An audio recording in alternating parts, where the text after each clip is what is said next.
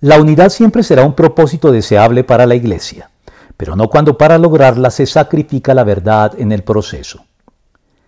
La defensa de la fe fue una necesidad sentida de la Iglesia desde su misma fundación y crecimiento en el primer siglo de nuestra era. Judas, el hermano del Señor y autor inspirado de la epístola que lleva su nombre, lo confirma al dirigirse con estas palabras a la iglesia de su tiempo, movido por la necesidad de hacerlo así.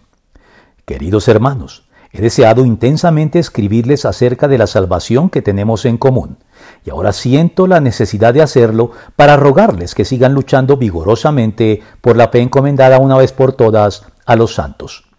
El problema es que se han infiltrado entre ustedes ciertos individuos que desde hace mucho tiempo han estado señalados para condenación. Judas 1 del 3 al 4. Las infiltraciones en la iglesia siempre han estado pues a la orden del día, por lo que al igual que el creyente individual, debe combatir y resistir a la carne acechándolo en su interior, en contubernio con Satanás y el mundo que lo acechan también desde el exterior. Así también la Iglesia ha tenido que enfrentar la oposición al Evangelio desde fuera y desde dentro de ella misma, procedente de quienes, cual caballo de Troya, se infiltran dentro de ella.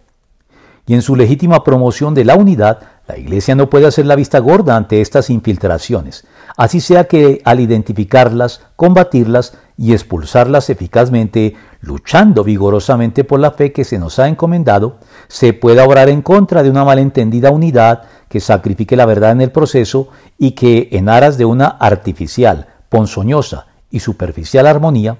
haga de lado la defensa de la sana doctrina en el proceso.